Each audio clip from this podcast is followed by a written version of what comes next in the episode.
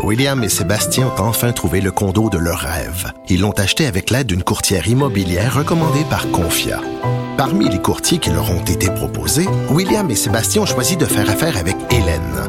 Elle connaissait bien le quartier et d'emblée, elle a compris leurs besoins. Ça a tout de suite cliqué.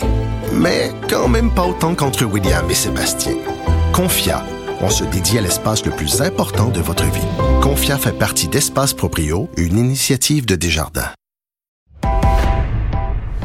Il connaît tous les dessous de la politique. Chef du bureau d'enquête de l'Assemblée nationale. Antoine Robitaille. Là-haut sur la colline. Là-haut sur la colline. Cube Radio. Excellent vendredi de reconfinement. Aujourd'hui, à la haut sur la colline, Félix Rose prend la défense de son père qui, 50 ans après la crise d'octobre, et pour la première fois, a été accusé par un autre felkiste, Jacques Cossette-Trudel, d'avoir incité la cellule qui avait enlevé James Richard Cross, à laquelle Trudel, Cossette-Trudel euh, appartenait, à l'exécuter en raison de l'impasse des négociations avec le gouvernement. Félix Rose dit que tout cela est faux. Ensuite, Muguette Paillé, militante souverainiste bien connue en Mauricie, nous explique pourquoi elle a voté en faveur de Guy Nantel dans la course à la direction du Parti québécois. Mais d'abord, mais d'abord, c'est vendredi, jour de dialogue des barbus. C'est pas moi qui dis ça, c'est mon tonton Thomas. C'est pas moi qui dis ça, c'est mon tonton Thomas. Y a sa barbe qui pique un peu, y a des grosses taches sur son bleu, mais tonton l'air de rien a de l'or dans les mains. Bonjour, Thomas Mulcair. Salut, l'autre barbu. Ben oui, les deux barbus du vendredi, puis on a beaucoup de matière, là. Euh, Oh oui. Une ministre remplacée, donc Sylvie Damour, selon toute vraisemblance, qui est ministre des Affaires autochtones depuis 2018, sera remplacée par Yann Lafrenière. Oui, c'était absolument prévisible. euh, Après qu'on ait entendu jeudi François Legault refuser de donner sa confiance à sa ministre, euh, c'était écrit sur le tableau noir.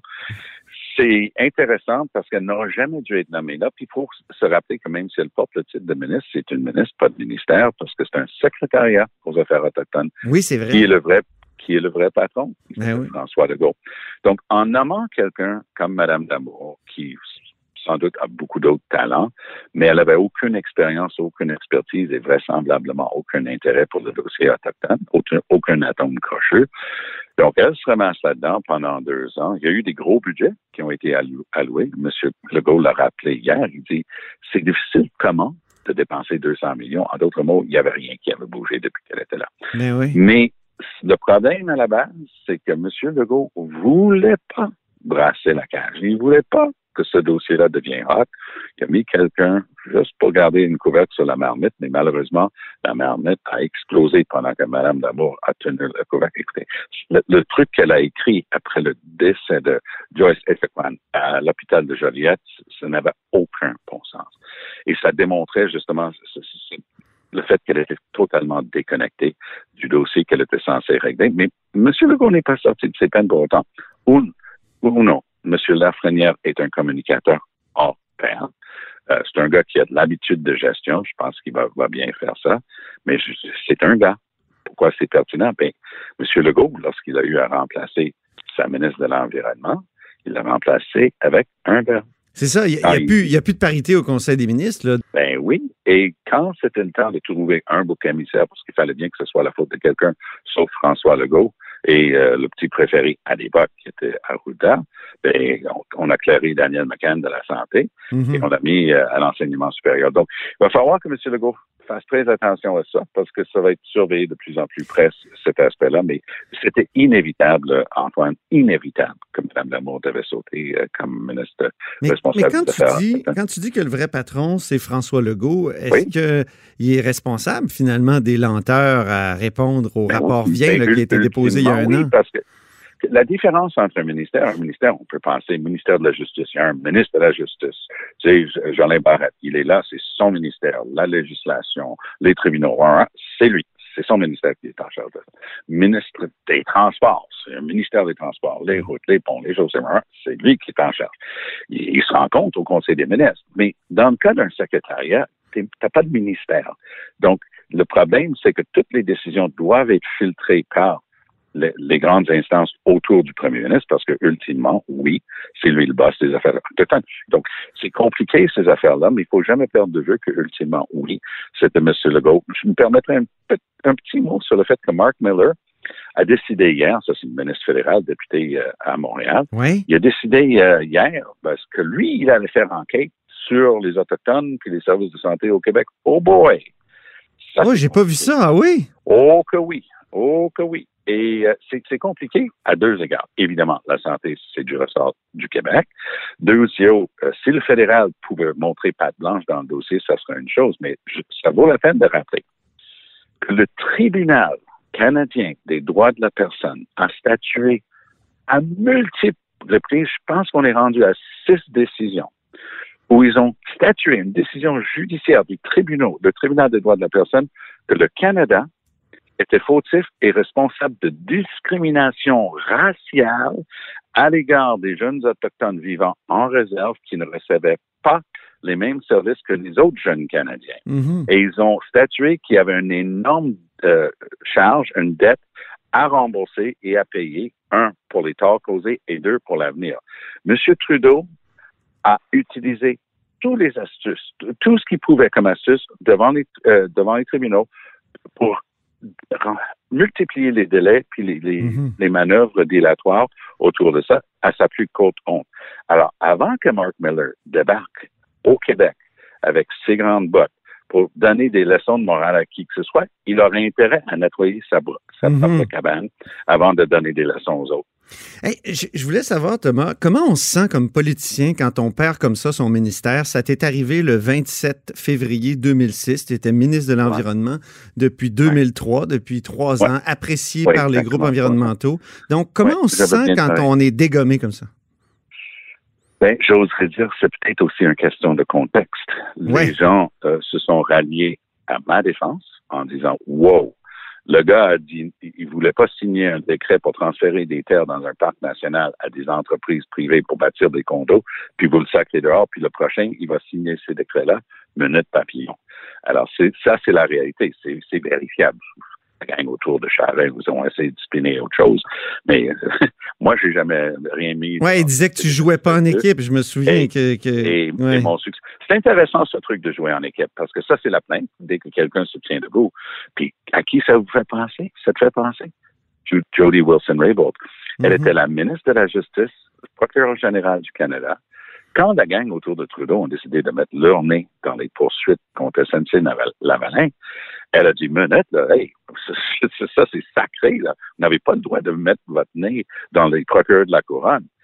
Elle a été éjectée, mise à je ne sais pas quel ministère des, des vétérans, je crois, une affaire de même. Et euh, vous savez qui? C'est Christia Freeland, aujourd'hui pressentie comme peut-être un jour remplaçante de Justin Trudeau euh, comme chef du Parti libéral du Canada. Elle a dit, hey, c'est pas une joueuse d'équipe. Allô, la joueuse d'équipe? Ouais. Tu es en train de dire qu'elle n'aurait pas dû se tenir debout pour maintenir l'intégrité et l'indépendance des tribunaux du processus judiciaire parce que Justin Trudeau et la gang autour de lui voulaient Et- mettre leur nez là-dedans. Est-ce que tu penses que Sylvie Damour s'est tenue debout d'une certaine façon devant François Non. Legault et c'est ce qui. euh, Non. C'est ce qui m'a Si fait, elle s'était ouais. tenue, si elle s'était tenue debout pour avoir 200 millions, pour pouvoir pallier à des difficultés, puis elle s'est fait claquer la porte, ce serait une chose. mhm. Mais elle, elle les avait, les 200 millions, puis elle a vraisemblablement rien fait avec. C'est ça le problème à la base, Antoine. Oui, c'est ça. C'est un autre contexte, comme tu dis. Il y a des ministres qui perdent leur, leur poste parce qu'ils se tiennent debout, d'autres euh, parce qu'ils sont peut-être purement incompétents. Voilà. Écoute, parlons enfin de la nouvelle chef du Parti Ben vert, euh, Anami Ben Paul. Euh, tu avais beaucoup d'estime pour un autre candidat, Glenn Murray, que tu avais même Oui. tenté de recruter au NPD. Est-ce que tu avais fait de même avec Anami Paul? Est-ce que tu avais déjà essayé de la Non, je la recruter? connaissais pas. Non, OK. Non, et, et ce qui était intéressant dans le cas de Glenn Murray, qui de mémoire a fini troisième parce qu'il y avait une lutte à la fin jusqu'à la huitième ronde entre Anami Paul, qui elle a gagné contre Dimitri Lascaris, qui est un, un gars très intéressant, très anti-Israël dans, dans ses propos, du moins lui il va dire anti-sionisme, mais peu importe. Ouais. Mais donc, c'était à, à- à quelques votes près jusqu'à la, la dernière ronde. Mais Glenn Murray, il s'était avéré que dans, avec une semaine ou deux à jouer dans, dans la course, le parti a dit Ah, zut! Parce qu'il faut comprendre les règles de financement dans une course à la chefferie relèvent d'Élection Canada et c'est je peux te passer un papier archi compliqué. Ah, on s'est rendu compte, toutes les il y a plein de donations pour Glenn Murray qu'on a omis de lui donner. Ah, excusez. Hein? Mais, ah, Comment? ah oui, ils ont, ils ont. Ça a transité par élection, ça transite par élection Canada, puis ils n'ont pas remis son Ça argent? passe par le parti. Donc, c'est très compliqué. Mais tu as des dons, ça passe par le parti qui prend une cote, 10, 15% 20 Voyons. selon le parti à la course pour payer ses propres dépenses. Puis là, oups, ensuite, c'est trans- c'est- c'est transféré à la campagne du candidat. Mais dans le cas de Glenn Murray, ils ont dit, ah, ils ont frappé leur front avec euh, la paume de leur main en disant, on a omis de donner l'argent à Glenn Murray qu'on avait pour lui. Ah, excusez, mais la course était à toute fin pratique finie. C'était la, la- la personne la plus crédible. Mais le parti a fait quelque chose de très intéressant en allant avec un ami Paul. Hmm. C'est une femme brillante, avocate, euh, et bon, quand quelqu'un de Toronto dit, dit qu'il est bilingue, je fais mon Thomas. Je me permets de douter, je prétends que j'entends. Et Tu voilà portes tellement bien ton nom, Ouais, ton prénom. et pas à peu près mes parents savaient ce qu'ils faisaient. Mais je, je- elle prend le micro samedi soir parce que bon, dans le boulot qu'on occupe tous les deux, euh, c'est sûr qu'on on suit ces choses-là. J'ai regardé toute la soirée. Elle te parle un français impeccable. Alors je dis, OK, ça sort d'où ça? Parce que c'est sa maman avait émigré à Toronto aux années 60, 70, un truc comme ça, euh, des îles aux Caraïbes, un île anglophone, euh, pas un mot de français nulle part dans la famille. Elle arrive au Canada, elle apprend qu'il y a deux langues, euh, elle dit, bah, mettre ma fille à l'école française. Puis, Anne Paul était dans une des toutes premières classes d'école française euh, à, à Toronto, immersion et ainsi de suite. Donc, elle a appris un très bon français qu'elle n'a jamais perdu. Elle parle plusieurs autres langues. Elle se présente super bien. Son discours d'acceptation était digne de, de- des plus grands chefs de parti. Maintenant, Bon. elle a décidé qu'elle se présentait dans une, une élection qui va avoir lieu d'ici quelques semaines dans Toronto Centre. C'est impossible pour elle d'être- d'être d'être élue là. C'est c'est aussi impossible pour le, que pour le NPD de remporter Outremont, hein, ce qui était un fief euh, libéral. Mais elle s'est pas donné de temps. Je veux dire que dans le cas d'Outremont, j'ai pleinement profité. J'ai quitté le gouvernement Charest. J'ai embarqué avec Jack Layton tout de suite. Puis on avait à toute fin pratique cinq mois pour faire cette élection partielle-là. Et on, on- on a travaillé d'arrache-pied. Là, elle n'a pas cinq semaines. On va voir ce que ça va donner. Euh, si elle est capable de, de au moins battre euh, le, le score du Parti vert de, de la dernière élection, elle peut mettre un petit peu de vent dans ses voiles. C'est téméraire, c'est pas juste courageux, c'est téméraire de sa part parce que ça peut l'affecter négativement. Ben oui. Elle était claire comme l'autre.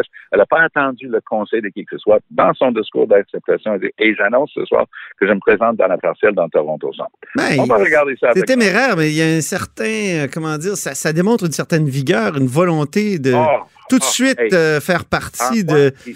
Si tu du voyais l'énergie, l'énergie positive qu'elle dégage, cette femme-là, euh, elle a voté contre le discours du trône de Trudeau, euh, contrairement au NPD qui se veut toujours plus progressiste euh, que le pape. Mais là, elle a dit non, non, non, ça fait pas assez, ça, ça, aide pas assez les gens. ça En terminant, c'est ma dernière question. Est-ce Oui. que le NPD devrait craindre un parti vert dirigé par Anami Paul? Oui, parce que les, les progressistes progressistes vont chercher une maison pour la prochaine campagne.